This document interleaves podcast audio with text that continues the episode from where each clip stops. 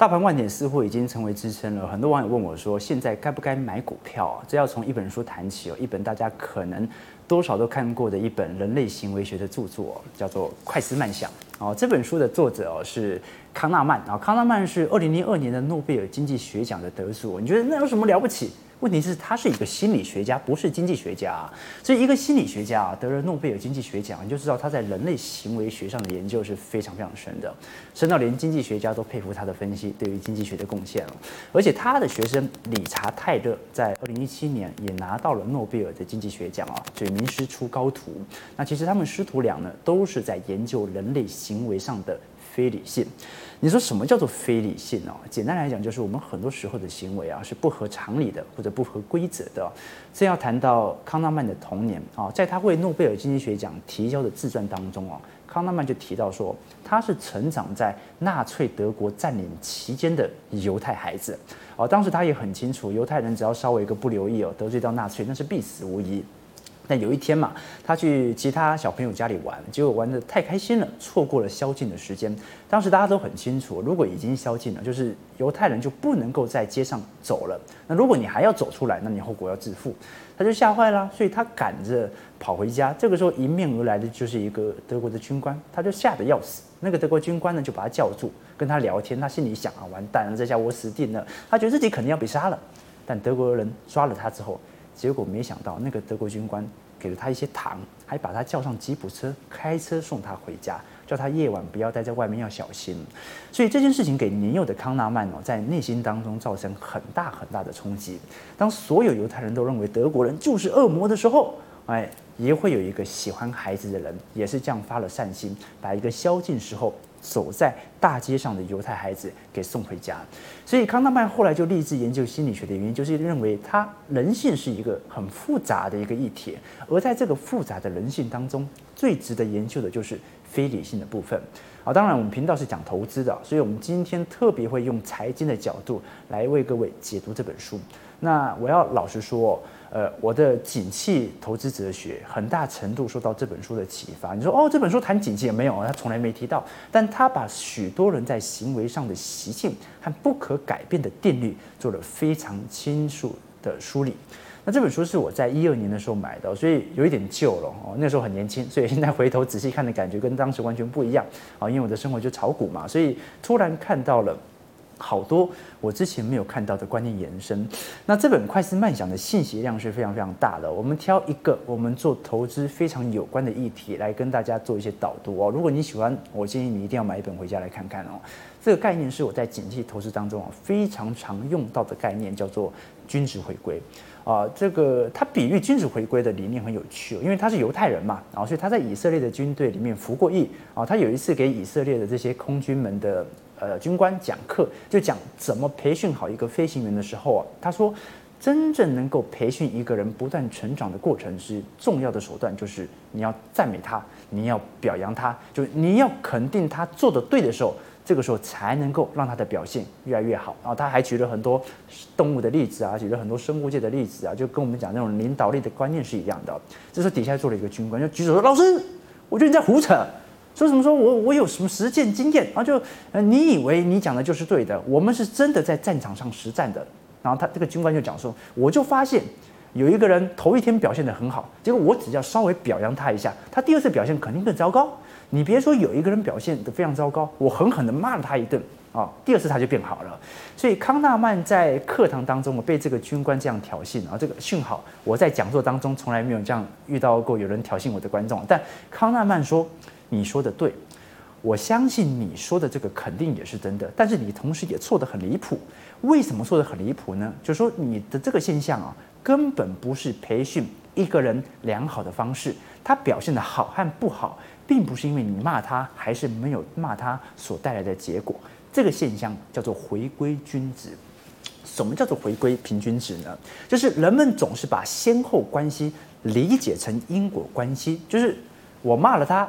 他表现好了，所以我们会认为说，哦，是因为我骂了他，所以他表现才好。这在逻辑上是未必成立的。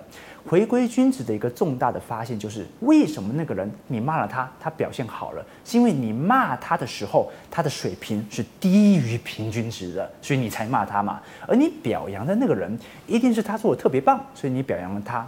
那一个人怎么能够保证自己永远都做得特别棒呢？所以当他做的特别棒的时候，你表扬了他，然后他慢慢的就回归了君子，你就觉得哎呦。经不起表扬哦，你看一表扬就变成这样，所以我们小时候真的有时候很冤枉。我们小时候大量的父母都会说，你看一表扬你就翘尾巴哦，一表扬你你就不行了。实质上原因就是因为你表扬我的时候，就是我太行了。你表扬我的时候，我已经超出均值很多了。所以到后来回归均值是一个非常正常的现象，而这个军官会误以为说是因为我的表扬让他由好变坏，这就是典型的非理性。有趣吧？然后这些军官还不相信嘛？还不相信康纳曼说：“哼，你用一个小观念就把我们打发了啊、你看，这如果是一般的培训师，那就完了，因为对方还是军官呢，训练空军，你又是外行，你要怎么跟别人讲？但是康纳曼的肚子里面呢、是真实有货的。他是诺贝尔经济学奖得主啊！他说这样吧，我在墙壁上这边画一个靶子，他在墙上画一个靶子哦，然后让那边的人啊，你们啊，每个人拿两个硬币，让所有的军官拿两个硬币，转过身，然后背着。”把这个靶子扔啊，就往后面扔，看谁这个硬币扔得准，记录下来他们每次扔硬币的那个位置。接下来一看，大家就全部明白了，为什么呢？就第一次扔得特别准的，第二次成绩肯定不如第一次。那第一次扔得特别离谱的，第二次的成绩肯定会比第一次还要来得好。这就是一个常见的现象。最后的结果就是。大家都回归了一个均值，所以在生活中有很多的事情呢，我们以为是有大量的规律存在，我们以为是做了什么样的努力才导致什么样的一个结果，不是，它只是一个简单的回归均值而已。回归均值发生在哪里呢？发生在第二次的表现与第一次并没有因果联系的时候。就如果一个人是他流水线的作业，这个事做完了以后，他的结果会带到第二次，然后带到第三次。那这个不会出现回归均值的现象，它是有因果关系的。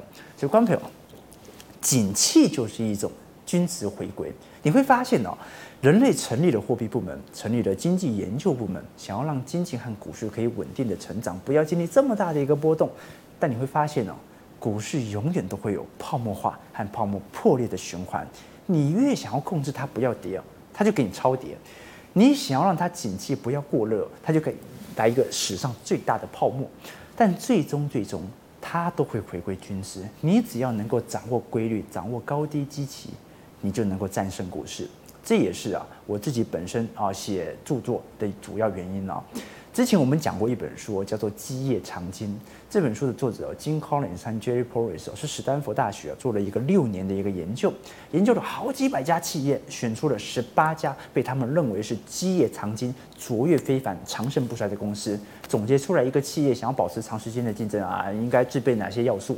但最有意思的是哦，这个研究结束后的五年之后哦，被这本书定义成高瞻远瞩的企业里面啊，有一半是。跑输给标普五百指数的，就当初作者筛选的标准呢、都是最耀眼的明星公司，比如说 Nokia 啊、思科啦、Ellison 啊、西门子啊，就像我们现在追捧台积电、苹果、特斯拉、亚马逊一模一样啊。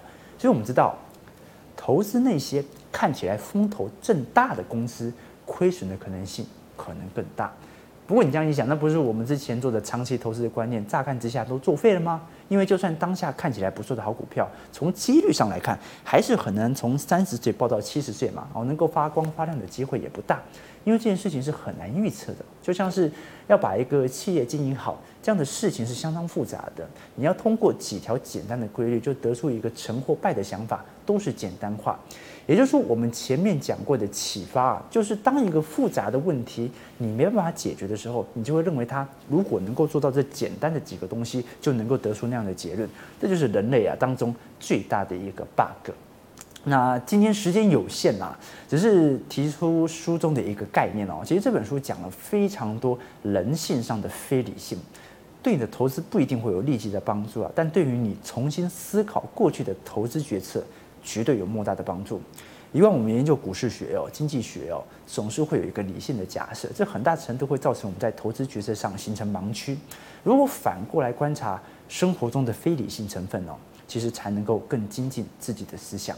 今天节目到这边呢，我们 G Money 节目也在此为响应台股的创新高获利了结的我们呢、哦，买了不同类型的书籍送给各位哦，只要在底下留言回归均值，我们就抽出读者啊送各种书籍给各位。欢迎各位可以订阅我们的频道，还有开启小铃铛，以后会随时上传我的见解，或者你有想要了解的主题，欢迎你在影片底下留言。我们下期见，拜拜。